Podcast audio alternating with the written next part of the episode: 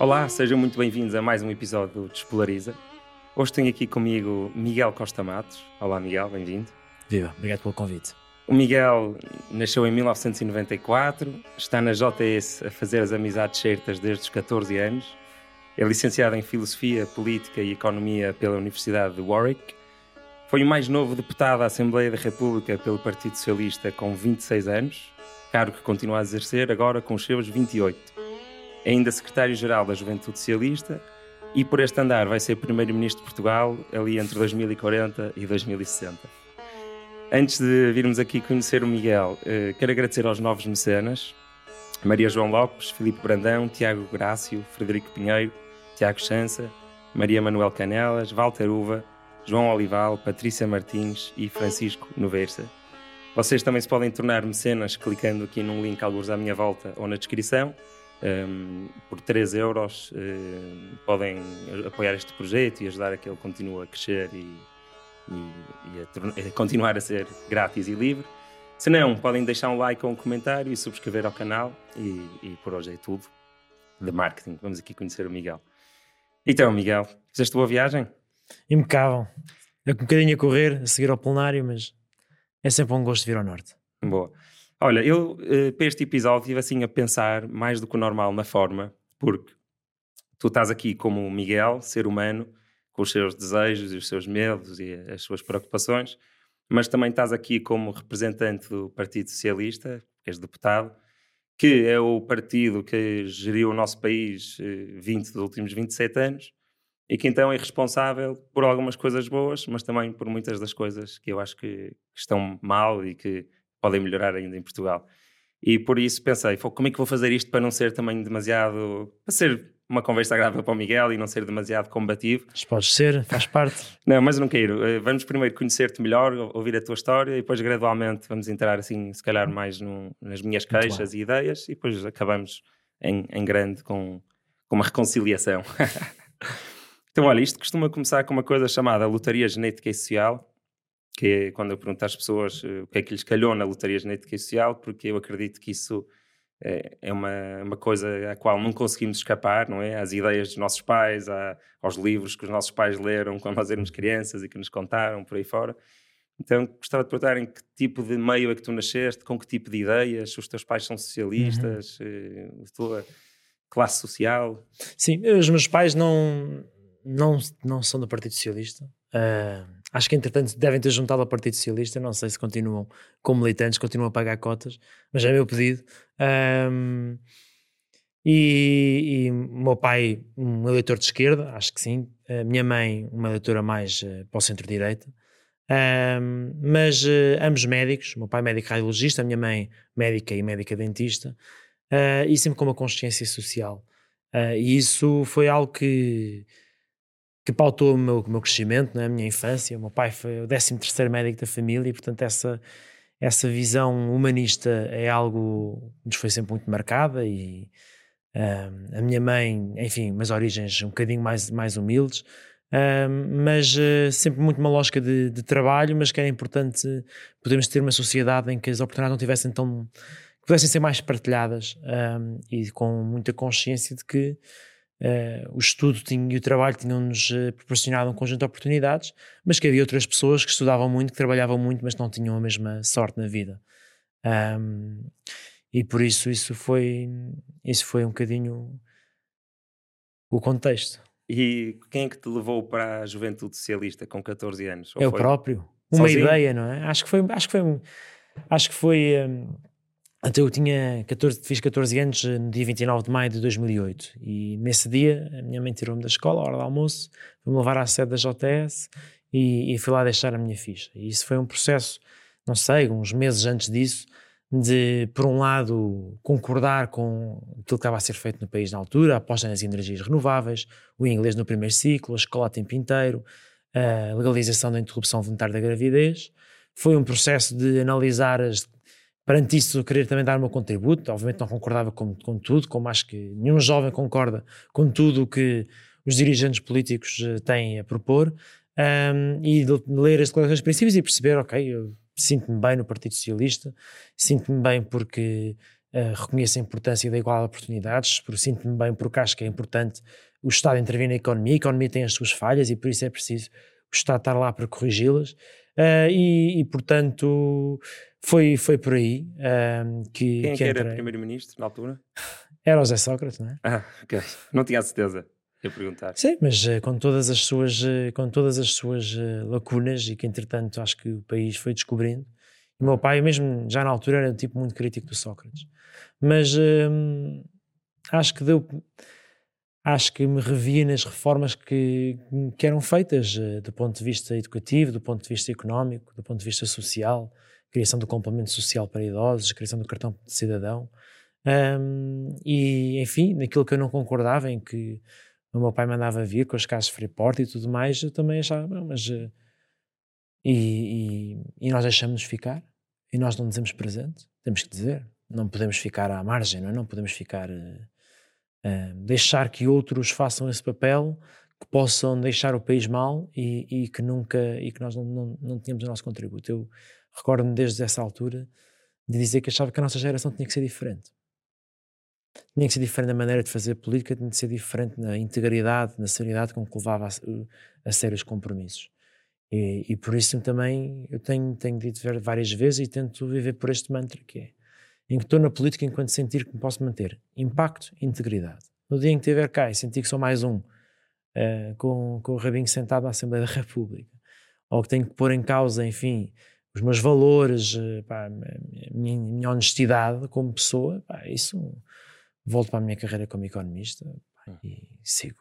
Mas tiveste alguma carreira como economista? Pouca, mas uh, tenho um lugar para onde voltar e isso é uma segurança uh, que me permite poder dizer que não uh, sempre que sempre que for, sempre que for necessário. Sim, depois de ser deputado deve ser fácil arranjar emprego também. Não, é que acho que não sei se é assim tão fácil. Pelo que ouço de vários colegas não é assim tão fácil, mas não Pá, tive um bom percurso académico em Inglaterra, cá, com boas notas. Uh, tive um estágio não remunerado, como tantos jovens, seis meses, no Ministério da Economia, no Ministério das Finanças. Uh, tive, tinha várias propostas para ir para empresas, fui para uma empresa durante seis meses. Uh, entrei para a função pública porque, porque quis, porque o meu avô foi funcionário público, porque e, e sempre achei que isso era uma coisa digna, mas também porque a minha área, sobretudo porque a minha área, que é na área da economia e as finanças públicas, uh, bom, se queres trabalhar na tua área só, podes, só podia trabalhar no, na função pública e por isso foi uma coisa que quis fazer, mas uh, nesse período entre sair da faculdade e, e, e ir para o mundo da política trabalhar, houve muitos convites para ir para gabinetes desde a Câmara Municipal de Lisboa até o Parlamento Europeu, o Parlamento Nacional, assim, o Governo. Uh, recusei todos até que veio um convite do gabinete do António Costa e acho que aí qualquer pessoa que nos esteja a ouvir uh, faria a mesma coisa que eu, que é ok. Qualquer este... pessoa acho que não, mas, mas sim muitas pessoas. Ah, mas muitas, não é? Ok, certo. Uh, pai, foi uma oportunidade incrível ele ter acreditado em mim, ter, ter ter aceitado como puto de 23 anos, uh, que tudo bem, tinha um 18 na economia da nova SBE, mas que, pá, pronto, tinha 23 anos, tinha a experiência de vida que tinha, e que aceitasse que ele lhe escrevesse discursos e lhe analisasse as políticas públicas, e lhe desse sugestões, e o representasse em reuniões importantes, pá, e olha, e acho que não o envergonhei, pelo contrário, também não estava não estava onde estou. Um, mas, um, mas sim, foi, foi uma experiência incrível. Uh, eu sempre disse que, que, não queria fazer carreira na política e por isso ter recusado um conjunto de convites no início da minha carreira profissional e sinceramente acho que se fosse uma coisa construída inteiramente ao meu gosto tinha ficado um bom bocado mais tempo a trabalhar ou na função pública ou, ou numa empresa ou seja como for mas ganhavas mais dinheiro se calhar aí no início da vida do que a ser deputado não é? ganhar dinheiro não, não sei se ganhava mais dinheiro lá não. porque enfim Uh, acho que temos de ter noção que os deputados, uh, para jovens, ganham ah, sim, para jovens. razoavelmente, não é? Uh, quando chega ali a mais uma meia-idade, acho que o deputado deixa de ser um salário, se calhar, tão competitivo para pessoas de um certo nível de qualificação. Mas, mas sim, pá, pronto, sobretudo tinha tido uma oportunidade de maior contacto com o mundo real. E muitas vezes pergunto-me se no futuro, quanto mais tempo vou querer ficar inteiramente nesta nesta vida. Por um lado, sinto-me bem a, a, transformar a vida das pessoas um, e sinto que reconhecem o trabalho que faço, mas, uh, mas acho que é importante de vez em quando sair e me atualizar, uh, um, no fundo, um contacto mais cotidiano com, com o mundo fora da política, não é? Sim, é uma crítica que se faz muito aos, à classe política que não tem muitas vezes experiência na, na vida real. Mas vamos voltar aqui atrás uh, ao Sócrates. Por acaso era uma, uma, uma, curiosidade que eu tinha, que é como é que vocês, sei lá, tu és agora secretário-geral do, do J, da JTS, como é que vocês sentem o Sócrates? É, é, em geral, há pessoas que ainda o defendem e outros que acham uma vergonha e que querem mudar o partido porque não querem mais pessoas assim. Há uma mensagem hum. superior a dizer vocês devem se sentir assim sobre Sócrates. Como é que. Não, mensagem é que superior acho que não há, não é? Acho que há um bocado. É um. É complicado para nós, porque obviamente a pessoa quem está mais envergonhado com a situação são os socialistas. Fomos Sim. nós que demos a cara hum, por campanhas uh, por ele. Eu próprio fiz campanha em 2009, mais do que em 2011, mas, uh, mas fiz e obviamente que tudo, tudo aquilo que nós sabemos hoje nos deixa constrangidos, nos deixa um bocado envergonhados. Nós próprios temos dado a cara por isso, não é? Agora, isso não nos impede, acho eu, de reconhecer um conjunto de coisas que foram feitas naquela altura. Infraestruturas, as reformas no ensino, as reformas, enfim, já falámos aqui também do, do Simplex. pá, acho que foram, foram medidas importantes para o país. Houve, havia uma visão, havia um impulso, e, e mesmo em termos económicos, não é? Uh, o país acelerou um bom bocado o crescimento naquela altura.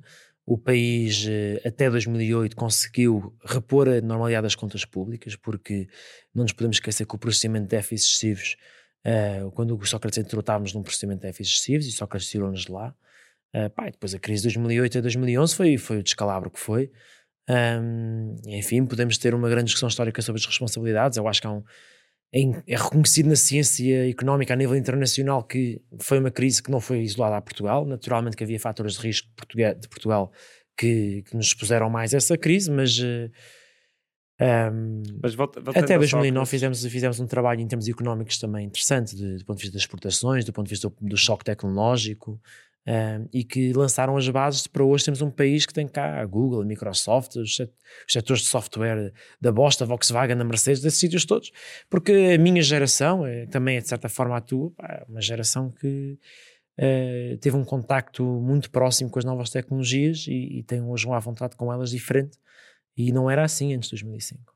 Uhum. Mas então imagina, tu sentes isso em relação ao Sócrates, mas uh, agora, já que estamos neste tema assim mais de corrupção, um, tem acontecido muitas coisas, não é? Um, este, o PS ultimamente tem sido escândalo atrás de escândalo, atrás de escândalo, atrás de escândalo, atrás de escândalo, atrás de escândalo. E... Acho que não são todos corrupção. Quase, quase nenhum é de corrupção, não é? Ok, Também pronto, podes chamar como quiseres, mas por exemplo, hoje de manhã abri, abri as, as notícias hum. e, e confirma-se, eh, pelo menos com um grau de, algum grau de certeza, as SMS, aliás, que foi o, o ministro atual, João Galamba, que uh, aprovou a presença da CEO da TAP na reunião secreta para preparar perguntas e respostas do, da Comissão de Inquérito. Não, não, não, tu... não, não, a reunião não foi da Comissão de Inquérito. Não, a reunião... preparar, preparar Mas não foi. A, a, reunião foi uma reunião em janeiro, salvo erro, e de preparação de uma audição da Comissão de Economia, não foi da Comissão de Inquérito. Sim, mas pronto, houve uma preparação de perguntas e respostas. Mas não para a Comissão de Inquérito. Okay, Essa distinção acho que é importante porque foi muitos meses antes de sequer imaginarmos que haveria uma Comissão de Inquérito, não é? Mas esse tipo de coisas também não ficas com um bocado de vergonha? Ou por ser atual tens que defender porque tu agora tu és político agora? Eu não tenho problemas em, em dizer o que penso sobre as coisas. Eu hum. acho que é normal que um partido que está no governo se prepare sobre os assuntos uh, que vai levar, para se inteirar. E acho que também quando isso acontece com os partidos da oposição. Acho que com alguma regularidade vemos, sei lá, um dirigente partidário vai reunir com um dirigente hospitalar, percebe um problema e, e, e chama, e chama esse, esse, esse hospital a vir, um, a vir uma audição à Assembleia da República e quem diz um caso num hospital diz já em outros casos que nós vemos com regularidade na Assembleia da República. Acho normal as reuniões serem preparadas e ah, não percebo qual é que é o grande escândalo de, de se preparar uma reunião. Não é muito habitual preparar-se uma reunião com uma empresa pública, habitualmente essa coordenação é feita entre o PS e o governo. Um, admito que na altura o ministro estava há dias no cargo, uh, sentisse uma necessidade de, de chamar a, a CEO da TAP para ter um, um, conhecimento mais aprofundado da matéria. Para agora, não, também não estou a ver que um deputado vá condicionar aquilo que vá dizer por, eh, por as respostas que, que tem a dar. E acho que nós também, por exemplo, no Novo Banco, eu fiz parte da comissão de inquérito do Novo Banco, não fizemos nenhuma reunião preparatória desse género com pessoas do Novo Banco, como é mais que evidente. Mas uh, nós uh, não tivemos nenhum tipo de problema em colocar perguntas difíceis ao governo. Um, Pois, eh, então se calhar. Ah, imagina, preparatórias, o, eu, what's the issue? A pronto, sério, não é? Não, mas preparar perguntas. Hoje em dia tudo é caso, não é? Não, não é bem assim. Pá, tu estás, estás numa situação, ainda por cima a TAP, que tem sido histórias atrás de histórias e muito dinheiro dos contribuintes lá enterrado. Já, é um, já, é um, já era um sítio onde havia muitas coisas estranhas a acontecer, indemnizações, não sei o quê. Teres uma reunião secreta porque não, não, não se sabia, descobriu-se por outras, por outras vias, a preparar perguntas As reuniões são todas secretas, só porque não se sabem, não? Queres não, há reuniões, de, há reuniões na Assembleia da República que são sabidas, é sabido pela Assembleia da República que estão a existir, não é? Uhum. Pronto, não era uma dessas. Mas pronto, então esquece esse caso. Imagina, o caso de, que aconteceu em Caminha do, do, do secretário de Estado adjunto do António Costa, Miguel Alves, que aprovou pagar-se 300 mil euros adiantado em rendas por um pavilhão de exposições que nunca saiu do papel. Uhum. Nesse tipo de situação, tu, como alguém que tem integridade e que é jovem e quer melhorar o seu país, não sentes a vontade de dizer eu não me identifico com este PS e com estas pessoas que estão no PS, porque tens um bocado um. Ah, estás um, a generalizar, não é? Não, já tô, tô, tô, tenho aqui muitas histórias, posso escolher não, outras. O mas... PS tem, tem a maioria das câmaras no país, tem a maioria das freguesias. E não é pegando em ou dois casos que, que marcas todo um partido. É? E acho que o partido tem merecido essa confiança na maioria dos municípios, enfim, porque tem feito coisas para os transformar. Eh, aqui, em Gaia, não é? pegou numa Câmara endividadíssima e transformou não só numa Câmara com saúde financeira, mas numa numa câmara que investe mais na juventude, na cultura, na educação. Uh, quer dizer, é, essa transformação é visível. Portanto, quer dizer, nós podemos tentar eh, levantar o bicho-papão num conjunto de casos, mas são casos de pessoas e política, como em todos os, todos os lados, tem más pessoas e tem boas pessoas. Pronto, e às vezes as más pessoas uh, é natural que se o PS é o partido com, com mais câmaras, é, é, o partido que, em que um conjunto de pessoas que enfim, não, não têm boas intenções, uh, procuram o PS porque têm essas posições de poder, não é? Acho que o Miguel Alves, no caso, não, não era uma pessoa com uma má intenção. Pessoa com má intenção era quem o enganou, não é? é claramente... Sim, mas como estás a concordar comigo, o que eu estou a dizer é, se, tu como Miguel, alguém... porventura, foi ingênuo em acreditar na, naquele, né, acho que é o máximo que lhe podemos atribuir, não é? Não conseguiu perceber que, que, que aquele tipo estava a enganá-lo, não é? Sim. Mas repara, tu ao mesmo tempo que dizes vai haver mais pessoas, hum, não, não consegue, consegues identificar uma, porque eu, as, as, que eu disse até agora tu defendeste. E tu queres, tu parece que por um lado queres dizer, pá, há mais pessoas, é um partido muito grande, tem muito poder, é natural que apareçam, não é, umas maçãs podres aqui e ali, concordo, mas ao mesmo tempo parece que, pá, é normal, não é? Tu és político e, e, e tens aqui, estamos a ser filmados, e, mas eu gostava de ver no PS alguém pá, que, que dissesse quando acontecem estas coisas, e desde que seja minimamente, não, é? não seja uma coisa tirada para o ar e existe a informação suficiente para ter essa atitude, dissesse: Olha, eu não me identifico com isto, pá, isto ser o, o partido com mais poder e maior de Portugal, eu sinto uma responsabilidade que não tem este tipo de pessoas. Mas acho que, estás, acho que estás desatento, porque acho que isso tem acontecido. Quem é que tem feito isso? Olha, só para falar nos dois casos mais mediáticos, a Isabel Moreira e a Alexandre Leitão têm sido bastante críticas de um conjunto de casos um, que têm surgido e, e, serem as precursoras, às vezes, muitas vezes, de, de que acaba por ser a consequência final de, de, do, do assumir de responsabilidades. E eu tenho lutado, enfim, para que nós tenhamos um partido que, de facto, assuma as suas responsabilidades. Houve, houve uma altura em que, quer dizer, parecia que as coisas deixavam-se arrastar e deixavam-se andar. E hoje em dia nós vemos que o, o, partido, perante estes casos, procura muito rapidamente esclarecer isto é assim, isto é assado, isto é problemático, isto não é. Um, o que é problemático, as pessoas têm que assumir as responsabilidades e têm-nas assumido, saindo dos cargos em questão. E onde não é problemático, também é preciso, às vezes as coisas uh, eh, parecem coisas que não são. E é natural para vender que, que, que uma coisa seja gigante, mas uh, depois vai-se esmiuçar e, é? e também acho que nós temos de ter atenção com, com um país em que daqui a bocadinho um político não pode estar casado, ou se a pessoa está casada com alguém, a pessoa que está casada não pode trabalhar, quer dizer, um, acho que é preciso termos aí algum, alguma atenção também um, a algumas das coisas que estamos a, a exigir de, deste processo, uh, das pessoas que se envolvem civicamente. Uh, e felizmente a Iniciativa Liberal também tem dito isso no, na Assembleia da República, acho que isso é muito importante ser dito. Mas pronto, quer dizer, acho que. E se calhar não estou todo muito atento e existem de, muitas pessoas a fazer isso. É todo o conjunto de casos que, que existem, quer dizer, acho que são casos que nos deixam a nós muitíssimo, um, enfim, tristes, humilhados, uh, constrangidos. Um, e, enfim, uh, neste caso, Alexandre Reis, quer dizer, Alexandre Reis não é uma pessoa que tenha nada a ver com o PS, não é? Uh, no entanto, uh, com certeza o PS escolheu, e isso também faz com que nós temos que pensar que temos que ser capazes de escolher melhor as pessoas. Há uma grande pulsão na sociedade para escolher as pessoas que não estão inscritas. A verdade é que uma pessoa, quando, está, quando é membro de um partido, hoje em dia, eh, ser membro de um partido e fazer política não é currículo, é cadastro, mas eh, eh, parece que não se valoriza a pessoa conhecer o território, a pessoa conhecer as políticas públicas, a pessoa ter anos de, de experiência real de estar a gerir conflitos, estar a gerir equipas. Eu acho que isso são soft skills, como hoje em dia se diz na gíria, não é? Que são, que são importantes e que nos permite a nós, enfim, o facto de conhecer algumas pessoas já há 15 anos, eh, há 15 anos tenho participação política, não é? Eu conhecer estas pessoas há 15 anos faz com que eu conheça, acho que conheças muito bem.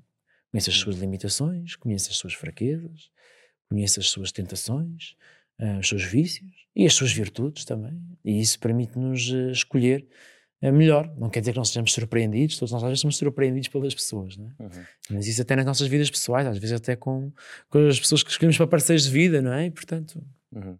E estás a ir um bocado ao encontro ao que eu queria falar a seguir. Que é, eu tenho um tio que dizia assim, meio na brincadeira, mas se calhar mais a sério, que ia inscrever os filhos todos na JS e na JSD para garantir que, que teriam um emprego quando fossem mais velhos. E ele dizia isto, acho que era um bocado por causa destas histórias como a do deste rapaz de 21 anos de, que foi trabalhar para a Mariana Vieira da Silva. Hum. E as pessoas, eu concordo consigo, são, uh, contigo, são rápidas a dizer logo, pá, isto foi porque ele era Jotinha. E é possível que não, é possível que o rapaz de 21 anos, sem experiência, realmente seja genial e que seja o melhor para aquele cargo. Mas quando estás a gastar dinheiro público para uma função que é para servir um país inteiro, as pessoas gostam de sentir que para preencher, como, tal como se faz numa empresa, não é? Para preencher aquele cargo, foi-se foi, foi -se procurar a melhor pessoa que existia, que, uhum. que com vontade, foi-se buscar todas as pessoas com vontade de fazer aquele, de ter aquele emprego e contratou-se a melhor. Então, mas quando uma ministra contrata um, não é, um, um Jotinha com 21 anos, sem experiência, ainda por cima para ganhar mais do que um médico, é normal, tu percebes porque é que as pessoas ficam desconfiadas, não é? E, e pode realmente haver aí um, um compadrio, mas uh, tu dizes que tem a ver com conhecer o, o, meio, conhecer o meio da política? Eu primeiro acho que é preciso desmistificar que nós temos 26 mil militantes, nós temos mais de 200, 200 eh, dirigentes nacionais na juventude socialista, se calhar teremos que uma dúzia de pessoas a trabalhar no, no governo, uh, em 200 dirigentes nacionais. Portanto, acho que esta ideia que uh, as pessoas vão para a juventude socialista ou para uma outra juventude partidária qualquer à procura de emprego, acho que é um erro, vão enganadas, não é? Um, acho que nós, aliás, se olharmos para o governo, se calhar, independentes, vamos encontrar muitos mais do que membros da juventude socialista. E às tantas vamos encontrar, se calhar, quase tantos que são militantes até de outras juventudes partidárias. Um, e por sim, isso existem, existem casos. E, portanto, não, não acho que seja, acho que essa esse estereótipo uh, de que as coisas são, são um bocadinho encarregadas para serem pessoas da JS é, é, injusto. É injusto porque há muita gente da JS que não está, é injusto porque há muita gente no governo que, que não é da JS. Uh, e ainda bem. Agora, também não acho que ser da JS deve ser um fator contra as pessoas um, contra as pessoas poderem ter esse tipo de oportunidades. Sim, eu também não. E acho que sim, é uma mais-valia as pessoas poderem ter conhecimento do território porque andaram anos uh, de norte a sul do país uh, a, a, procurar conhecê-lo em diferentes atividades. Acho que é uma coisa positiva serem pessoas que são conhecedoras do programa eleitoral que supostamente temos o compromisso para, para cumprir, não é? Uh, que são conhecedoras das políticas públicas, dos valores que nós procuramos imprimir na nossa ação política. Acho que é bom serem pessoas de confiança política, pessoas, acho que é bom serem pessoas com a rede nos outros ministérios, com redes com rede dentro do partido, para poderem uh, fazer essas ligações quando elas são necessárias e poderem conhecer as pessoas. Acho que isso são, são mais valias para o desempenho desses cargos. E em relação ao salário, quer dizer, sim, há gabinetes que, vão baix, que baixam os salários para jovens com pouca experiência. Mas uh, pessoas que estão a fazer a mesma, a mesma função que pessoas com 40 anos de idade uh, merecem ganhar menos só por serem jovens. E será que não é importante termos os adjuntos, os assessores, os membros do governo com uma remuneração adequada para que não possam ser premiáveis a interesses uh, estranhos àquilo que é o interesse público, não é? Pá, enfim, isto é muito fácil dizer uh, não faz sentido um jovem com pouca experiência e trabalhar para o governo e ganhar X. Mas depois se formos perguntar, mas uh, que por cada uma das diferentes fatores, se calhar há, há, razões boas para cada uma das coisas, não é? Uh, enfim. Uh... Ok, está tá defendido, mas pronto, acho que tu percebes o risco e o risco que é também às vezes essa claro. proximidade que te impede se calhar procurar alguém melhor, mesmo que não tenha o número de telefone da pessoa do departamento, tu podes dar, não é? Por isso há aqui um risco e há, e há depois há a percepção pública, não é? Que também se calhar tem um custo para vocês. Mas vamos avançar. Para todos. Um, o, há aqui uma coisa que eu faço muito escolariza, que é pessoas a atacar ideias que normalmente defendem. Uhum. E olha, o Carlos Guimarães Pinto teve cá e teve a defender a TAP. Não sei se viste esse episódio. E tu és socialista, então convido-te aqui eh, a dar os, os melhores argumentos contra o socialismo. Os melhores argumentos contra o socialismo. Sim. Se quiseres, podes pegar na vertente económica, mas podes também pegar na, na outra qualquer. Eu penso que a vertente económica é justamente a pior vertente para pegar, porque os Estados que adotaram as políticas do socialismo da social-democracia são os Estados que têm crescido mais nos últimos, nos últimos 70 anos a nível da economia mundial, desde o pós-guerra. O Estado Social tem sido um alicerce fundamental de, de, termos uma economia mais desenvolvida, com mais eh, capital, com mais inovação. Então eu não iria por aí. Não, eu, eu, diria que o, o, problema é justamente que, como nós utilizamos como um alicerce o Estado, o Estado é muito premiável a ser capturado ser capturado por interesses privados, a ser eh, a fazer más escolhas, a escolher perdedores em vez de escolher vencedores, a fazer o crowding out. Acho que existem riscos, nomeadamente, por exemplo, nós vemos no nosso país já a falta de capacidade no setor da construção neste momento. O Estado precisa de construir um conjunto de infraestruturas, mas os privados também precisam de construir, e é preciso construir casas, é preciso construir carradas de coisas, e depois não há, e, e portanto acho que acho que o Estado pode ser muitas vezes lento a agir, pode ser muitas vezes uh, não há uma capacidade de o dotar da, da mesma, dos mesmos sistemas de informação que os privados têm, e portanto, uh, apesar de reconhecer que é possível ter uma gestão pública boa, acho que a, a quantidade de vezes em que ela é ou má ou capturada para, para outros fins uh, existe bastantes vezes, e portanto, o socialismo como a ideologia que para fim de obter a igualdade, a igualdade de oportunidades, utiliza o Estado e as instituições do Estado, eh, isso enfrenta esse, esse grave desafio. E acho que uma outra crítica é assim, as pessoas sentirem que estão a pagar e não receberem, não é? Ou seja, a dimensão de solidariedade que é exigida. Porque há um conjunto de pessoas que se calhar também mereceriam ter algum tipo de apoio e estão a pagar impostos e não estão a receber porque estão, não consomem poucos serviços públicos, porque um, não acho que esse contrato social continue a fazer sentido cada vez mais. Uh, daí ser socialista, mas percebo que há muita gente que está cansada. Está cansada, está sempre a contribuir e sente frustrada e sente que, que não consegue não consegue fazer mais e culpa, culpa os impostos que lhe tiro. Eh, enfim, poderia culpar dezenas de outras coisas, não é? Uh, mas, uh, mas acho que é razoável que o façam, em parte porque o Estado não consegue demonstrar adequadamente aquilo que são as qualidades, os contributos que dá para a sociedade se organizar desta maneira. Não é? Um, Achas que fazem um mau trabalho em, em, demonstrar o trabalho que é feito? Acho que sim, e acho que nós também, uh, sobretudo em Portugal, como sentimos a necessidade ao longo dos últimos 10, 15 anos, ou 20 se calhar, de começar a, a cortar o tamanho do Estado, fomos tornando o Estado cada vez mais assistencialista. Cada vez mais limitar o apoio a um conjunto de condições, um conjunto de burocracias depois há um conjunto de pessoas pá, que pá, não estou para me chatear. Uh, e isso é um deslaçamento do Estado. O Estado podia ter um, um, papel de ajudar as pessoas de facto, de, de, de lhes dar a cana de pesca. Uh, acaba só a, a dar o, o, o, peixe às pessoas que mais precisam, e isso naturalmente que uh, alienam um conjunto de pessoas de, do, do, projeto do contrato social. E acho que isso é um risco uh, de um socialismo de um país de médios baixos rendimentos, um, mas, mas enfim, acho que não é inultrapassável, mas já estão aí dois, dois fortes argumentos contra o socialismo. Sim, tiveste uh, Não muito posso bem. fazer muito mais a minha cama. Passo. Não, mas tiveste muito bem, parabéns. Foram mais do que dois, porque houve, houve uns em que se desdobraram, desdobraram. em do que uma crítica, assim. Uh, tenho aqui uma pergunta dos mecenas. É mais importante todos os cidadãos terem acesso à saúde ou ser o Estado a prestar esse serviço? É uma boa questão.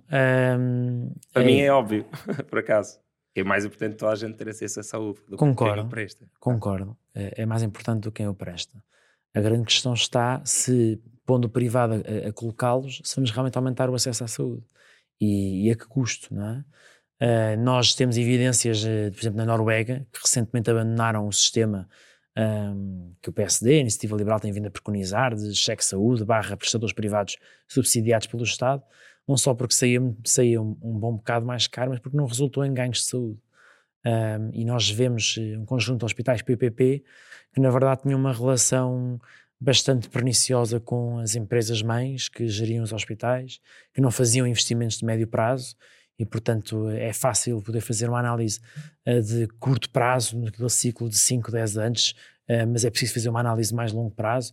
Acho que há uma dimensão também de que, que é real e que foi demonstrada de que esses hospitais, as operações, os procedimentos mais caros que os mandavam para hospitais públicos e, portanto, é difícil de facto fazer comparações uh, maçãs com maçãs, alhos alhos em vez com alhos com bugalhos, não é? Um, agora, perante uh, um Estado não estar a conseguir responder a alguma coisa tem que se conseguir fazer, não é? E as USFs modelo B são uma versão que que tem uma, uma, gestão mais privatizada, em que dá incentivos, dá, dá muito mais autonomia de gestão. Uh, os hospitais precisam de muito mais autonomia na sua gestão. Uh, Parece-me que uh, o, cheque, o cheque dentista não é uma coisa que esteja particularmente a correr bem, mas admito que em algumas áreas, como por exemplo na psicologia, quando o Estado não conseguir lá chegar, possa fazer sentido recorrermos a prestadores privados de maneira mais generalizada. Um... Só para me informares, que eu não estou muito informado, eu sei que há o cheque cirurgia para quando se, limite, quando chega a um limite. Certo, também existe, exatamente. Mas uh, há outros, há, há, o cheque psicologia e psiquiatria, e psiquiatria e quanto, quanto tempo, imagina, porque eu sei que há pessoas há dois anos à espera de uma consulta. Mas eu tinha aqui em psiquiatria 206 dias, por exemplo, no Hospital de Vila de Conde, tempo médio de espera para consulta hospitalar, em psiquiatria de adultos. Um, Aqui, aqui não há limites, como, no, como nas cirurgias, em que, ok, pá, se nós não conseguirmos em 30 dias, vamos dar um cheque para ir ao privado. Existe tempos de resposta, tempos máximos, acho que chamam-se tempos máximos de resposta garantida. Uh, mas não existe, ao contrário das cirurgias, o, o chamado CIGIC, que é uhum. uh, a exportação para o privado da cirurgia passado um, um certo período. Uh, isso não existe. o PSD tem vindo a defender isso há muito tempo. A grande questão está se esse dinheiro que, que, seria aplicado a pagar essas consultas no privado, se não conseguiríamos contratar não sei quantos especialistas com isso e com isso obter ganhos muito maiores, porque o privado, além de ter o custo, tem sempre uma margem. Uh, e portanto. Sim, a médio prazo sim, mas imagina, se for o teu filho a ter uma. Tens um, o teu filho agora a começar a ficar esquizofrénico e demorar 200 dias a ter uma consulta, é? tem que haver uma solução, se calhar, para agora até sim, conseguirmos. Com melhorar. certeza. Existem urgências psiquiátricas também, portanto, existe tratamento de urgência, uhum. mas sim, do ponto de vista das consultas. Ou oncologia, tipo, sei lá, não sei quantos são os tempos de espera sim. para consultas de oncologia, mas, mas, mas há, como tu deves saber, há histórias também. Oncologia, felizmente, é das, é das coisas onde as pessoas mais recorrem ao Estado, porque vamos conseguindo manter alguma qualidade de serviço nessas, nessas áreas. Não quer dizer que não haja falhas em algumas áreas, e existem. Enfim, eu não sou um especialista em saúde, não é a minha comissão, portanto não uhum. É difícil entrar em, em, muito maior profundidade do que esta. Agora, um, de facto que acho que o assunto de exportar estes, esta expressão de cuidados é muito mais complexo uh, do que apenas dizer pá, vais, vais contratar e está tudo bem.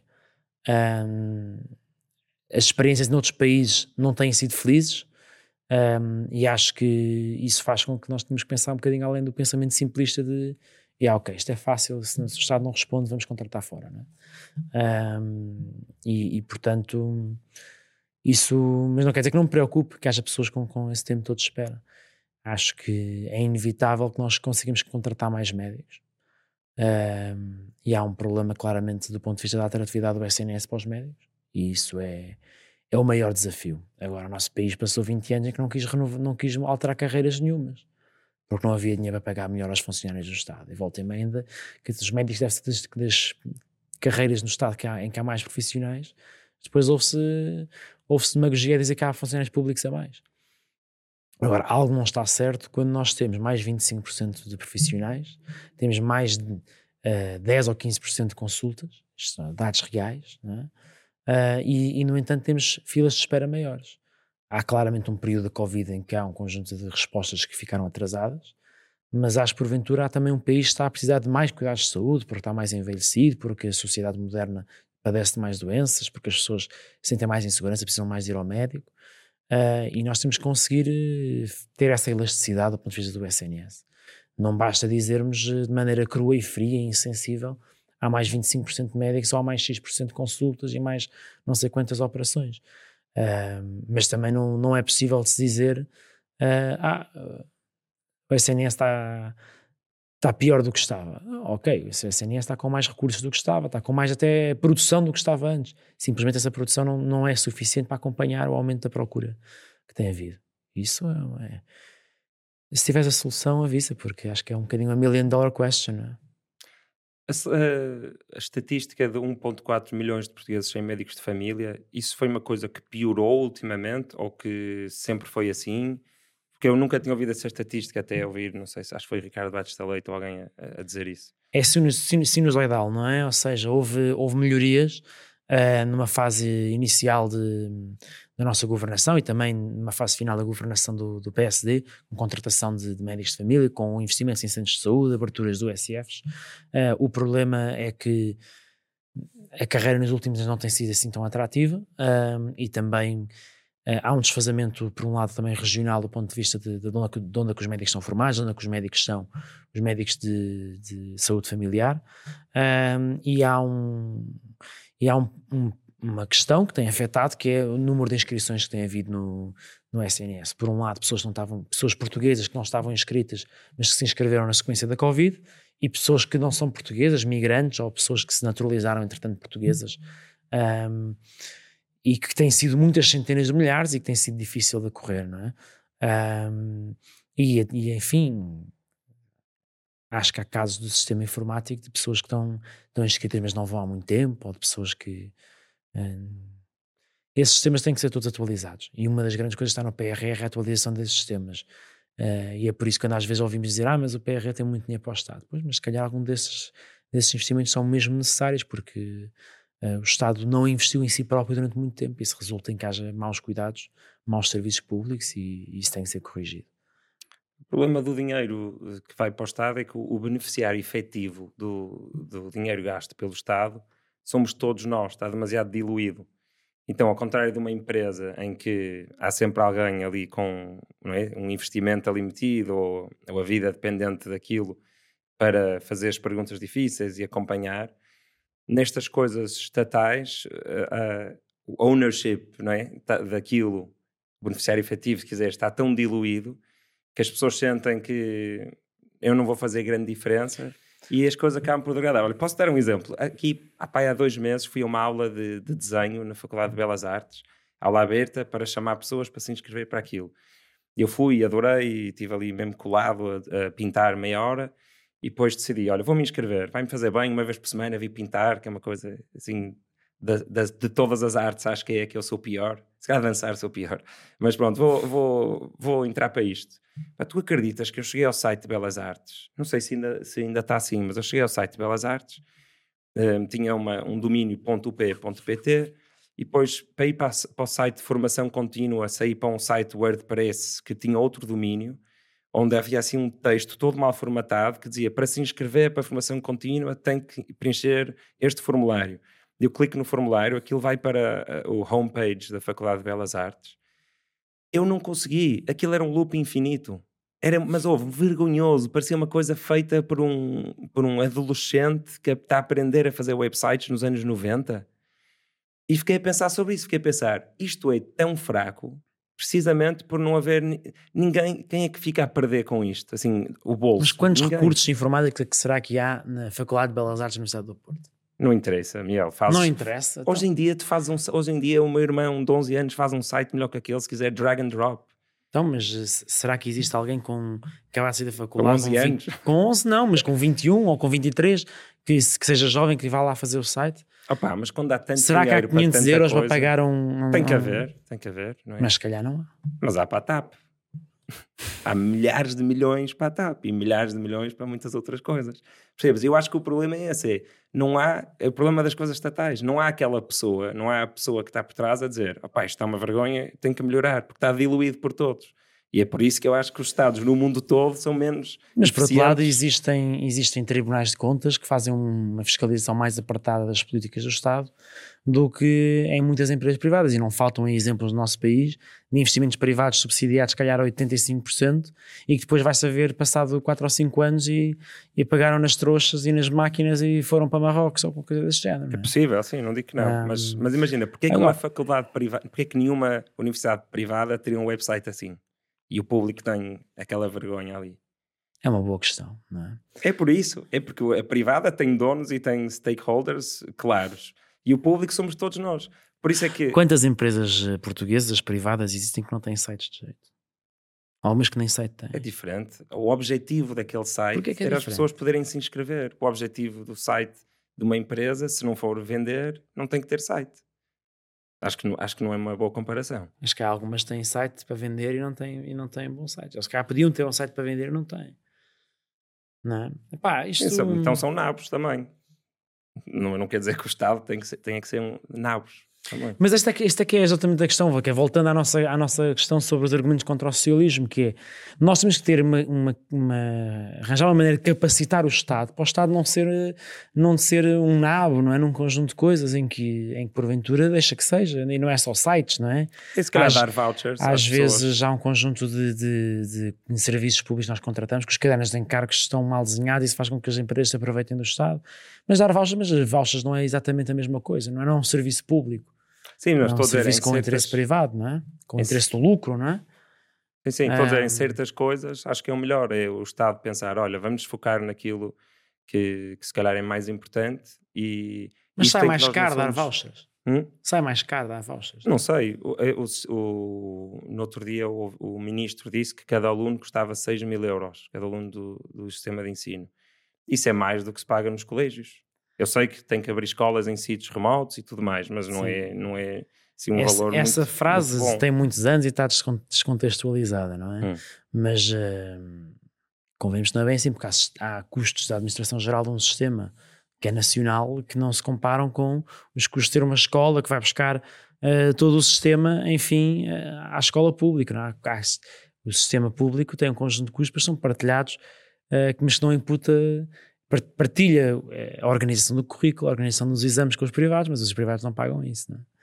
Eh, e por isso. Sim, sim, reconheço isso tudo, mas mesmo assim acho que o, o- por causa desta razão do beneficiário efetivo... Mas, por exemplo, para já, se tu desses um voucher, estarias a dar um voucher a quem está na escola pública e também a quem está na escola privada. Logo aí, pelo aumento do número de beneficiários, sairia mais caro. Não, é? Não, precisavas. Ah. Podias só dar, podia não haver escola pública no limite, haver só em sítios remotos. Não, mas é, isso, que- mas é isso que eu estou a dizer. Seja, neste momento, as pessoas que, que existem na escola pública, as que existem na escola privada, tu estarias a pagar não só aquelas que neste momento estão na escola pública, como também as pessoas que estão na escola privada. Sim. Ah, mas além disso, quer dizer, eu tenho dúvidas que depois essa escola pública nos sítios remotos fosse uma escola pública de qualidade. Não é? Sim, é possível. Não é que agora sejam de E grande qual é que seria a justiça social? Eu tenho dúvidas sobre isso. Nós somos um país que tem melhorado muito a, nossa, a qualidade dos nossos eh, posicionamentos nos rankings internacionais do ponto de vista das aprendizagens. Sim, sim, mas acho que estamos, eh, tu como jovem deves concordar comigo, deves, o sistema de ensino em Portugal está um bocado, Como em todos os países Igual. da União Europeia. não é? estão todos mal. Com estão certeza que mal. estão todos mal. Agora, estão- ainda estão focados Acho em, que em termos- decorar em em termos vez de, de- aprender de- a explorar. em termos da sua qualidade, quer dizer, vais a muitas escolas do país que, que vais a muitas escolas do país que estão péssimas e estão a lá dentro, mas vais a outras escolas do país públicas e que têm, que são escolas eh, XPTO, pá, e, e que fazem projetos giríssimos, pá, do ponto de vista de, Sim, sim, concordo. até da organização curricular, pá, de atividades extracurriculares, inserção na sociedade. E no outro dia, hum, uma escola que achava que uma coisa que me preocupa muito, que a nossa geração não sonha, não é? A nossa geração uh, está sempre muito preocupada com o dia a dia e eles uh, têm um conjunto de atividades que tentam estimular a imaginação e a criatividade dos jovens. Temos outras escolas que têm projetos na área das, das competências socioemocionais e está demonstrado como isso pode ter um impacto enorme na saúde mental dos jovens. E escolas públicas, diferentes sim, sim. Públicas. Há escolas públicas espetaculares, eu já tive em algumas, já fui, uma vez fui falar ali à escola do Cerco, pá, tem altas condições, melhores do que, do que muitas, muitas escolas. Um, e nem sequer sei se teria que olhar para os números e estudar com alguma profundidade. Não sei se sou a favor do voucher scholar e de acabar com o Ministério da Educação, mas parece-me que um privado vai, vai, por ter alguém que pode ficar a perder se aquilo estiver mal feito, tendencialmente Exato. vai ser mais eficaz e, e Quando nós tivemos contratos de associação, tivemos um conjunto de colégios que depois não só se descobriu estavam, estavam com um contrato de associação em sítios onde não era preciso o contrato de associação, mas que os, gestores das escolas tinham mega jacuzzis e carrões e tudo mais e andavam a, a pegar nesse dinheiro uh, dos contratos de associação e usá-los para benefício próprio. E é como tu dizes, tinham stakeholders também, eram grandes grupos económicos que até tinham boards e, e administradores não executivos para analisar o que eles, que eles faziam, e no entanto o dinheirinho de todos era apropriado para benefício pessoal. E, enfim, na escola pública não vês o diretor da escola com, com um jaguar e um jacuzzi. Sim, sim, há, há corrupção em todo lado, sim. Um, vamos avançar então para uma coisa que tu és mais especialista, que é a economia. E eu tenho aqui um, até um PowerPoint para te mostrar. Pronto, olha, eu sou físico e, e considero uma pessoa pouco ideológica. Já votei à esquerda, já votei à direita, nunca votei no PS. Um, Ainda e, mais a tempo. um, e pronto, porque é que eu disse que sou físico? Porque eu acho que quando a física não quer saber das tuas emoções, nem das tuas ideologias, nem nada disso, não é? É uma coisa que a realidade é assim. Mas a economia não é física. Calma. E se quiseres, tens do outro lado, da, do outro lado, do outro extremo, se calhar, se, quiseres, tens as artes e as sociologias ou assim. E a economia é um monstro gigante que está ali no meio, não é? Que no fundo é o somatório de todas as nossas decisões pessoais, a economia. Mas que eu acho que é possível, olhando de uma forma não ideológica e, e, e matemática e uhum. também histórica, encontrar algumas maneiras de um país se tornar mais rico. Uhum. E então eu andei a estudar, não é desde que saí de física, tenho andado a estudar mais filosofia, economia e psicologia e, e então quero-te mostrar aqui uma coisa, vou-te mostrar aqui um, um cenário. Vai aparecer ali? Sim, vai aparecer ali. Pronto, isto é a história do Senhor José. que é que é o senhor, quem é o Senhor José? Ui, deixa eu ver, não estou.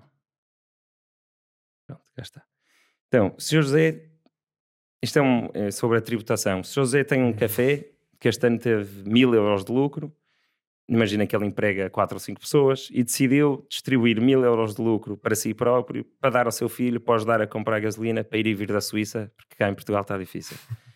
Então vamos lá ver, ele teve mil euros de lucro na empresa, uh, como, está, como é uma PME e está ali nos primeiros 50 mil euros, pagou 17% disso ao Estado, uhum. ficou com 830 na conta da empresa, decidiu distribuir esses dividendos e, ou esse lucro e pagou tributação autónoma de 28%, ou seja, entrou dos 1000 euros na conta pessoal dele 597,60 euros, decide ir à, à, bomba de gasolina para Tributação autónoma não, de, taxa liberatória, sim. Taxa liberatória, tem razão. Tributação autónoma, ele já teve ele a pagar o ano todo por outras coisas na empresa. Se tiver um carro de luxo, sim. se tiver despesas, despesas em restaurantes e assim, claro. Deslocação claro. em viatura própria seja, está com 597 na conta, vai a bomba de gasolina e IVA, imposto sobre uhum. produtos petrolíferos e o outro, que é de rodoviário, 40%. Final do dia, poder de compra real dele, dos mil euros de lucro que ele gerou na empresa, depois de todo o IRS e Segurança Social que os empregos e a atividade económica do café gerou, depois de todo o IVA que o Sr. José, através dos seus produtos, gerou para o Estado, o gestor José sai da sua casa, onde pagou IMT, IMI, taxa de gestão de resíduos, contribuição audiovisual e IVA na água e luz, pega no seu carro, onde paga imposto de circulação, e dos mil euros de lucro que ele conseguiu gerar para o país, teve 358 euros de poder de compra para ajudar o filho. Uhum. Isto não dá vontade nenhuma de ter um café, não achas? Ou de ser empresário? Não, é assim. 64% ficou para o Estado, meu. Eu mandei isto a, a economistas para, para, para, confirmar. Certo, certo. As contas um, estão certas. Mais ou menos na medida em que a taxa liberatória uh, depende da taxa de, IRS, de IRS que o, que o senhor José paga, não é? Se optares por englobar. Porque não, se, se optares por englobar, englobar, mas eh, quer dizer, a maior parte das pessoas que pagam menos de IRS do que 28% engloba, não é? Porque mas, ah, mas, sai a ganhar com isso, não é? E sai a ganhar bastante. É no mínimo a taxa 28, média. Não, não, no máximo 28%. Porque. Não, se estiveres num patamar de 40% e englobares, vais pagar 40%. Sim, mas ninguém engloba que se vai pagar 40%. As pessoas só englobam-se, vão pagar menos Sim. do que 28%. E a taxa média de IRS é de 15%. Ok, então em vez de 641, ele consegue. É, em, vez de, em vez do Estado ficar com 641, em vez do Estado ficar com, 600. com 64, fica com uh, eh, 50. Ok, mesmo assim Miguel. pode ser que é bastante, não é? Sim. Um, não, mas repara, ok. Mas uh, foi uma escolha do Sr. Zé gastar isso tudo em gasolina, não é? Um, que sabemos que é um bem que emite muitas emissões e que sabemos que é um bem que nós queremos desencorajar, não é? Do ponto de vista do seu consumo. Uh, portanto, uh, foi, um, foi uma vontade do seu Zé distribuir aquilo em, em, em dividendos Sim, para si pode... próprio, não é? Uh, por exemplo. Claro, ele é livre, mau era, ele tem que poder fazer o que quiser com o lucro da empresa. Mau era não, o Estado tem que dar um incentivo a que as empresas reinvistam os seus lucros. É, não, é, não, é, não, é baixar o IRC. Porque ao ter, Porquê? Porque as pessoas têm imenso medo de ter lucro. As pessoas chegam ali a outubro, novembro, dezembro e veem com quanto lucro estão e tentam fazer investimentos e compras certo, e compras de e compras. Acordo. Ou seja, não haver IRC é que era um incentivo para Mas, deixar ali estar o dinheiro e reinvestir. Não, não, não, não. não. Uh, desculpa lá. É natural que o Estado participe todos nós participemos dos lucros da sociedade, de, daquela sociedade comercial, porque todos nós participamos da criação de riqueza daquela sociedade comercial. Nem que seja porque damos a estrada para os consumidores lá, para os consumidores lá chegarem e para os trabalhadores lá chegarem. O SNS para os trabalhadores e para os, e para os consumidores poderem ter a saúde para lá estar, etc, sim. etc. Tudo é? o que está a dar, mas não acho tem que, que isso é o preço. Porquê que não tem que ser por IRC? Porque tens aqui porquê que, o rendimento Excel, das, porquê que o rendimento das empresas não haveria também ele próprio de contribuir para o pagar estes serviços todos da sociedade. Porque haveria de ser apenas o rendimento do trabalho, de quem Pronto, trabalha. É aí que vamos a seguir. Porque há pessoas que não trabalham e que apenas ganham o rendimento das, das, empresas e isso aí também faz sentido que paguem o seu IRC. Pronto, e, então é por isso que vamos continuar, é por causa desse porquê. Imagina, o, a receita fiscal em IRC uhum. dos últimos anos são, são estes valores. Em 2022 foi 7,7 eh, mil milhões. E, como tu sabes, eh, pronto, esta distinção entre os primeiros 50 mil e os segundos 50 mil, uhum. o custo de baixar isto para metade, digamos que é 3,8 mil milhões. Ou seja, uhum. cortaste, passaste o IRC dos primeiros 50 mil para 9%, dos acima disso para 11%. O que é que acontece com isto? Eu olho para. Agora, não, aliás, voltando à, à, à fórmula para um país ficar rico. Como é que um país pode ficar rico? Ou descobre petróleo, como a Noruega, não é? Que pode nos acontecer, mas é melhor uhum. não contarmos com isso ou consegue exportar mão de obra barata como a China, que também não, não vai dar, não, é? não conseguimos competir uhum. nisso, ou pode exportar indústria uh, high-tech de grande qualidade, que como é o que a Alemanha, a fazer. que é uma, eu acho que é a única estratégia que nós temos assim mais a médio e longo prazo, é tornarmos... Não é médio e longo prazo, é realidade já... Sim, Aqui já, muitos, Bosch, muitos já, já muitas volta. fábricas, mas a percepção internacional de Portugal como país de indústria não é, não, ainda não é como a Alemanha, mas, mas, mas, mas hoje em dia não é só indústria, é indústria e serviços, não é serviços tecnológicos. Sim, mas isso serviços aí estamos juntos. Eu concordo, a, a, minha visão económica, não sendo economista para Portugal, é essa, é conseguirmos ser um, um outra vez mais competitivos industrialmente. Uhum. Mas isso acho que demora um bocado. Depois tens agricultura, alguns países, mas nós não temos geografia para isso. E depois, então, eu olho, não temos, não temos grande geografia. Somos os maiores produtores da Europa neste momento de amêndoas, de frutos vermelhos. Uh, para conseguirmos ser autossuficientes em azeite e começar a exportar azeite, que já era um bocadinho que não fazíamos há muito tempo. No tomate estamos com uma grande produção. A nível, a nível da agricultura, o nosso país deu um salto gigantesco nos últimos 10 anos. Sim, eu desconhecia. Um, mas então, que outras formas é que há? há? há? ser um centro financeiro como Londres ou Nova York, não é? Serviços financeiros também não mas temos onde hipótese. Fica pouco, não temos hipótese fica pouco rendimento cá, claro. Pronto. Então, o que é que eu fiz? Olhei como físico, não como ideólogo, para estes números e para os países da Europa. E o que eu vejo é, vejo a forma como a Irlanda saiu da crise de, de, ali pós uhum. 2008, olho para a Estónia, olho para, para alguns países de leste e vejo, e faz-me todo o sentido como empresário, que baixo o IRC, atrás investimento, atrás capital, atrás sedes de empresas que andam a vender serviços digitais para o mundo todo e tornas-te um país mais rico. E isto é o que tem acontecido. Quando o custo disso, se o custo uhum. disso for, se o custo disto fosse altíssimo e, e fosse uma. E não é? Não é, queres ver? O custo de cortar isto também é 3,8 e o ano, só nós, nós só de 2021 para 2022 a receita fiscal subiu 11 mil milhões. Isto, experimentar isto um ano, ou seja, experimentar passar isto para metade, um ou dois anos, pronto, seria o número de anos vezes 3,9 mil milhões de euros. E depois olhas para aqui, para o, isto, é o, isto é o gráfico. Onde cortavas? Espera, exatamente. Despesa pública por funções de 2021, que foi o que eu encontrei, ainda não havia para 2022. As pessoas, quando se falam em cortar o IRC para tentar atrair investimento e ficarmos um país mais rico para todos, acham, muitas pessoas não percebem, acham que é, é só para os ricos ficarem mais ricos. Fala-se de, de ah, vamos ter que cortar na educação e saúde e proteção social. Tinhas que cortar 40% do orçamento da educação. Não tinhas, meu. Olha para este gráfico. Isso é só 60%. É proteção social, a educação, a saúde e, se quiseres, também podes acrescentar o desporto, recreação, cultura e religião. São só 60%, tens ali 40% que é serviços gerais da administração, administrações públicas. Ou seja, deve ser um tal salário.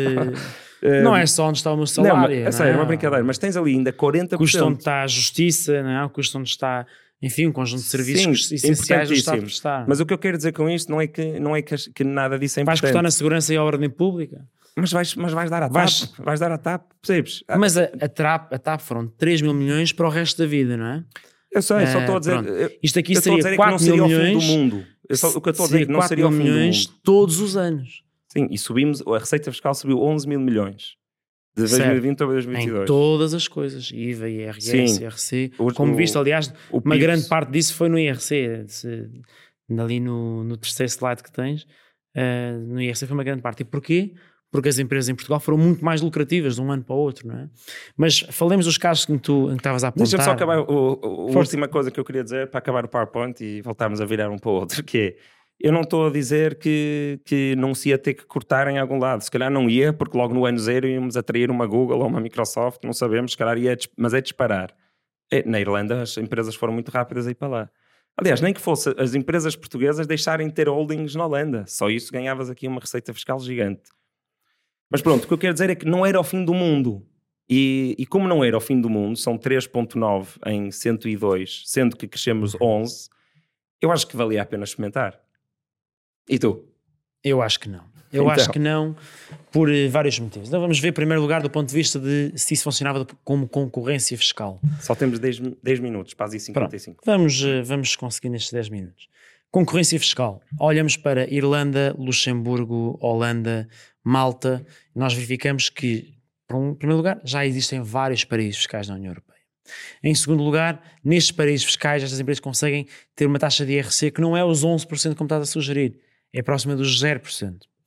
Em terceiro lugar, hum, tu vais, vais procurar perceber melhor alguns dos mecanismos através dos quais, por exemplo, a Irlanda conseguiu atrair uh, estas empresas. Uma delas foi a Patent Box e a IP Box, que é, no fundo, uma taxa reduzida de IRC para propriedade intelectual e para patentes, pronto, para esse tipo de exportações. Nós em Portugal também já temos um, um, um sistema desse género. E é por isso que quando nós olhamos para a taxa geral de IRC de 21%, estamos a ver uma coisa que, na verdade, é enganadora. Porque não só há poucas empresas que pagam realmente esses 21%, como há muitas empresas que depois recebem benefícios fiscais que lhes baixam bastante a taxa efetiva de IRS. A IRC, nós verificamos que Uh, sem contar com, a, com, as derramas estaduais, nós temos uma taxa de IRC média alta na União Europeia, uh, não é das mais altas, mais altas é quando somos as derramas estaduais, mas que só se aplica. É a mais alta quando somas tudo. Sim, mas, mas depois há efetiva isso só, se é aplica, isso só se aplica no caso de lucros de não sei quantos milhões, de milhões, e portanto a derrama estadual aplica-se apenas em poucas empresas. Uh, se usares a, a taxa base, que é o valor mais justo de comparar na verdade nós estamos muito acima na tabela, mas usada a taxa efetiva, e efetiva significa aquela que é realmente paga pelas empresas, nós estamos na parte de baixo da tabela da União Europeia. E fomos dos países, desde 2015 da União Europeia, salvo o terceiro país da União Europeia, que mais baixou o IRC. Mas não baixou para todos. Eu baixou... acho que não baixou o suficiente para, para criar esse choque de, ok, as empresas querem vir para aqui. Sabes, baixar assim um aqui. Não foi como Mas a Estónia. Que qual é o teu um... contrafactual? Porque, na verdade, Portugal tem batido recordes de investimento direto estrangeiro todos os anos nesses últimos anos. Ótimo, maravilha, é esse o caminho. Pronto. Mas somos dizer, um país com 40% de eu pessoas pobres, não é? Eu li essa não. estatística. No, não sei, eu achei isso estranho. Mas ali em Isso é estranho porque é, é, é muito enganador. Porque qualquer país, se retirar as pensões de velhice, quase todas as suas idades são pessoas pobres, porque não têm rendimentos. É evidente, não é? Ah, e somos um país de velhos, então, e então por isso é que o valor é tão alto. Não, nós, nós se retirarmos as pessoas que estão a ganhar pens- pensões de, de velhice, naturalmente que as taxas de pobreza sobem para lá. Mas isso é em todos os países da União Europeia. Teria que comparar. Claro, teríamos que Uhum. comparar, naturalmente. Ahm, mas se nós falarmos das pessoas a seguir às pensões e as transferências temos uma taxa de pobreza neste momento inferior a 20%. Ah, Isto não é nada bom. ah, não é nada bom, mas eh, não, é particularmente alto, não é particularmente alto do ponto de vista da União Europeia e não é particularmente alto, sobretudo, do ponto de vista da história de Portugal. Baixámos bastante a taxa de pobreza. Desde 2015 são menos 730 mil pessoas em situação de pobreza. Portanto, eh, estávamos com uma taxa de pobreza a rondar os 25%, agora estamos abaixo dos 20%. Pronto, há- houve progressos. É evidente que há muito caminho a fazer. Acho que vamos ter agora eh, novidades boas na área da pobreza infantil, porque criou-se programas para combate à pobreza infantil, que é a garantia para a infância. Mas, bom, eh, voltando à questão das empresas, não é? Ehm, tu estás a argumentar que ter impostos mais baixos iria atrair as empresas. Ou fazer as portuguesas como em- deixarem de pagar para a holding na Holanda ou Sim, mas isso, que Jerónimo Martins e, e- e algumas mais, não é? Ehm, Mas essas é que são as mais importantes. Tu há bocado disseste, quem paga essa taxa altíssima são só quem faz milhões e milhões. Mas eles lá eu pagam. Mas eles lá pagam zero. E se tu permitires que as empresas cá todas paguem zero, não sei se isso seria Não é provavelmente um- zero, na Holanda não é zero. É muito próximo de zero. A taxa efetiva que, que, que o Jerónimo Martins paga na Holanda é muito próxima de Mas zero. não preferes 1% do que zero? Mas eh, nós conseguimos atrair eh, empresas para cá sem ter taxa de IRC a zero. Com Nós- um bom tempo e, e praias e mão de obra E com- barata e estabilidade E política com, e, e, com, e com engenheiros de, de elevadíssima qualidade e com a capacidade de termos, eh, estarmos um país mais ocidental da União Europeia e a partir daí exportarmos, temos boas relações com o mundo todo. um Então país- diz-me tu, como é que tu vês Portugal ficar mais rico? Agora sim, só para acabarmos. Eu acho que nós, para sermos um país mais rico, em primeiro lugar, temos que pagar os seus salários adequados. Se nós formos comparar o nosso país com os países da União Europeia que têm crescido mais, não tem sido as exportações, não o investimento que tem motivado a diferença no crescimento. Ligeiramente maior do que o nosso e tem motivos justificáveis. São países mais centrais do ponto de vista da União Europeia, para a produção industrial é melhor, são países com mais qualificações do que a nossa. Ah, aquilo que nós podemos verificar ah, que faz aqueles países crescerem mais do que nós é uma coisa apenas. É um crescimento mais acentuado do ponto de vista do consumo. E isso, enfim, deve só aqueles países que têm salários miseráveis e que nós, os nossos salários são um bocadinho menos miseráveis do que os deles e, portanto, o crescimento percentual deles é muito maior do que o nosso. Pronto, ok. Ah, também isso explica que haja muito maior imigração na Estónia, na Roménia. Aliás, até na Irlanda há maior, há maior imigração do que em Portugal. Na Irlanda. É, tantas- é migração? é a migração, Pessoas a pessoas, a sair do que no nosso país. E isso também faz com que o PIB per capita deles tenha crescido bastante mais. E atenção, o PIB é o produto interno, que é diferente do produto nacional bruto, que é o produto realmente das pessoas que são irlandesas, e o PIB nacional bruto dos irlandeses é substancialmente mais baixo do que eles. Porque há ali uma grande fatia que é, está na sede da, da Microsoft da Google, depois é imediatamente exportado para os proprietários da- da Google e da Microsoft, etc. É? Mas eh, eu não quero que o nosso país seja apenas uma, uma sede estatística de riqueza, como é no caso da Irlanda. Eu não quero que o nosso país seja um país que Mas eh, ganhe não? salários miseráveis. Por que não? Qual, Porque qual seria o para mim o moral? importante é que a riqueza seja sentida pelas pessoas. Para mim o que importa é que as pessoas ganhem melhor, que, tenham, que vivam vidas melhores. Então, por isso E é na que... Irlanda não vivem vidas melhores eh, O- na mesma rece- proporção daquilo que tem sido o crescimento económico deles. Mas, mas a proporção, Hum, o que interessa é a vida das pessoas, cara, não é Uhum. proporção. Imagina, 30% do IRC pago na, na Irlanda é só da Google e da Apple, acho eu, ou da Microsoft e da Apple. Ou seja, eles estão ele, ele ia ir buscar muitos milhares de milhões a essas empresas. Nós não tínhamos que atrair essas, mas imagina, isso É, mas por acaso alimenta temos o cá. Estado Social. Temos milhares Sim, de sim, pessoas mas empregues pela Google, pela Microsoft, social. pela Amazon. Nós, nós, temos, nós temos o pior, nós temos os nómadas Mas digitais. aí, mas aí faz-me chegar a um ponto importante, que é a ciência económica, felizmente, anda a debater esta questão há centenas de anos. Sim, sim. E eh, estudos de análise de qual é, que é o impacto de baixar o IRC como taxa geral não é particularmente eficaz. Em alguns sítios é, noutros sítios não é. Sim, não há um Eh, consenso. Não há um consenso. Mas o que eu queria dizer é que o custo de experimentar não era assim tão alto como eu achava antes de estudar isto. Eu acho que é altíssimo. Não nós é. aumentarmos o nosso endividamento em 3,8 mil milhões de euros, nós prescindimos, por exemplo, baixar o IRS para as pessoas de 3,8 mil milhões de euros, nós aplicarmos 3,8 mil milhões de euros a construir eh, coisas que vão realmente fazer as empresas mais lucrativas, porque o IRC, tu não é. Tens Olha, isso, o tens senhor ali José, em vez- 40 mil milhões de euros. o que tu estás a propor é que o senhor José, em vez, em vez de pagar, em vez de pagar uh, 170 euros dos seus mil euros de lucro, passa a pagar apenas 90. Portanto, ele, ele mete ao bolso apenas mais 80 euros desses mil euros. De, mas para ele é muito mais significativo que ele possa ter uma estrada para a qual, para a qual exportar os seus produtos, que ele possa ter uh, trabalhadores qualificados. Hum. Se nós vamos a ver aquilo que, que os nossos empresários nos têm pedido, não é uma grande baixa do IRC, é uma redução dos custos de contexto do nosso país, que ainda são elevados do ponto de vista da burocracia, do ponto de vista dos custos da justiça da celeridade da justiça, do ponto de vista da falta das qualificações. E para mim é muito mais importante que nós consigamos, por um lado, pagar melhor aos portugueses, para os portugueses que têm talento cá ficarem. Em segundo lugar, termos um, uma infraestruturação que dê custos de contexto baixo ao nosso país e, portanto, a justiça não pode ser a lentidão que é, o Estado não pode ser a monstruosidade burocrática que é. Acho que isso é muito mais importante. E depois acho que, enfim, nós temos que continuar a apostar na qualificação de, da nossa economia, do ponto de vista de, daquilo que é a inovação. E isso aí há incentivos poderosos que o Estado pode dar, em que nós sabemos que nos Estados Unidos, sabemos que em, na Suécia, a maneira deles conseguirem generalizar a, a, inovação foi através de incentivos do Estado. Foi o Estado que pagou uh, para a Apple desenvolver e para outras empresas desenvolverem o touchscreen, a internet, uh, todos esse tipo de, de, sistemas, porque a incerteza era muito grande e o mercado não ia meter dinheiro onde havia essa incerteza. E enfim, nós vemos no nosso país um conjunto de empresas que hoje em dia estão em. Olha, os nossos unicórnios as startups que viraram com valorizações acima de, de mil cá. milhões de euros, nenhuma tem sede cá. Porquê? Por um motivo muito claro e que toda a indústria financeira do nosso país sabe, que é as venture capital, os grandes gigantes de venture capital, que eles precisam para crescer, estão em Londres e estão em, em, nos Estados Unidos da América. E não, não vai não, ser não, Portugal que vai ter essas monstruosidades. Não é pelo IRC. Ah, Achas Olha, que eles iam escolher tu vais... por duas horas de avião, quando há Skype e telemóvel e WhatsApp, iam escolher estar num sítio propositadamente é a pagar mais por impostos? Muitas, por muitos venture capitals de Londres que as empresas não sediadas em Londres. Isso é um, é um motivo pelo qual a esmagadora maioria das startups em toda a União Europeia vão-se depois sediar em Londres uma certa fase do seu desenvolvimento para exatamente poderem atrair esse capital. Isso é um, um facto conhecido. Nós vemos os, os portugueses a, a, emigrar. Olha, em Londres não pagam impostos mais baratos do ponto de vista de, de IRC ou de IRS. Sim, mas nem outras, nos Estados Unidos.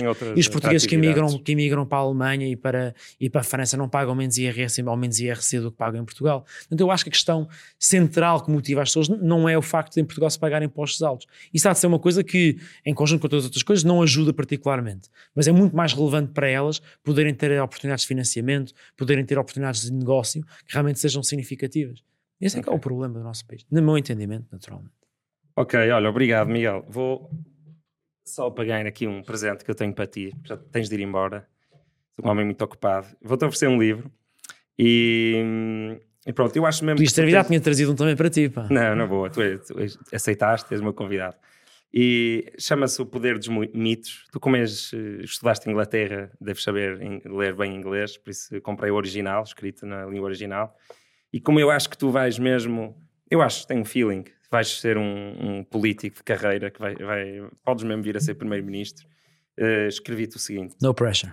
Miguel, como participante ativo provável do futuro político do meu país, venho convocar-te para uma viagem do herói. Mitologia. Já estás na barriga da baleia, mas a dificuldade está em dominá-la. Se não a dominares, ela acabará por te consumir, como já consumiu tantos outros antes de ti. Se tiveres sucesso, sucesso, poderás repor a abundância e a paz ao teu lugar. Cuidado com as tentações no caminho, que te convidarão a colocar o teu partido acima do teu país. E nunca te esqueças que antes de seres PS, já eras português. Um abraço, Tomás Magalhães. Aqui estás. Obrigado. E obrigado por teres vindo. Ah, foi ótimo discordar aqui um bocado contigo e, vou estudar aqui um bocadinho das coisas que, destas partes finais que tivemos a, a debater. Obrigado por teres vindo. Espero que tenham gostado desta conversa com Miguel Costa Matos. Uh, se quiserem tornar mecenas, não fujam já. Há de, há de, aparecer um link na descrição para poderem apoiar este projeto. Se não, não se esqueçam de deixar, deixar um like, um comentário a dizer em que é que eu falhei ou em que é que o Miguel falhei. Falhei. Falhou com educação. E não se esqueçam também de subscrever ao canal e ativar as notificações. Obrigado e até à próxima.